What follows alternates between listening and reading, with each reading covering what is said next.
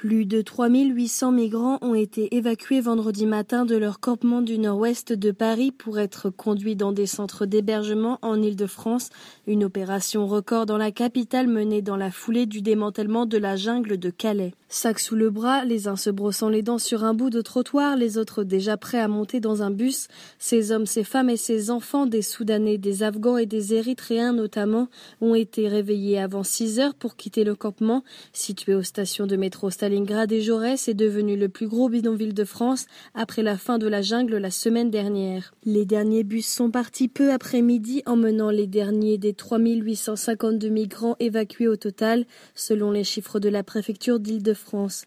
Derrière eux, tente ouverte, matelas jonchés de feuilles, déchets. Ça fait un mois que j'étais ici dans une tente. C'est bien de partir, explique Khalid, 28 ans, qui n'a aucune idée de où on va. Mohamed Mardi, un Soudanais de 28 ans, est arrivé d'Italie la veille après avoir reçu des coups de fil. Nous avons traversé la Manche pour une raison.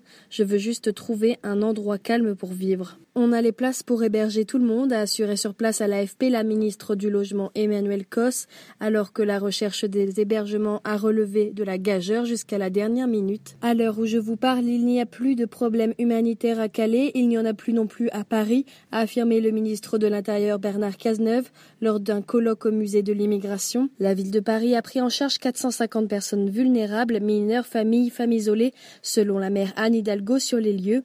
Elle a annoncé l'ouverture dans les prochains jours du centre d'accueil humanitaire pour migrants prévu dans la capitale. Près de 600 membres des forces de l'ordre étaient mobilisés. C'est une grosse opération qui vise à orienter plusieurs centaines de personnes vers 74 centres d'hébergement en Île-de-France et des gymnases, a insisté le préfet de la région Île-de-France, Jean-François Caranco.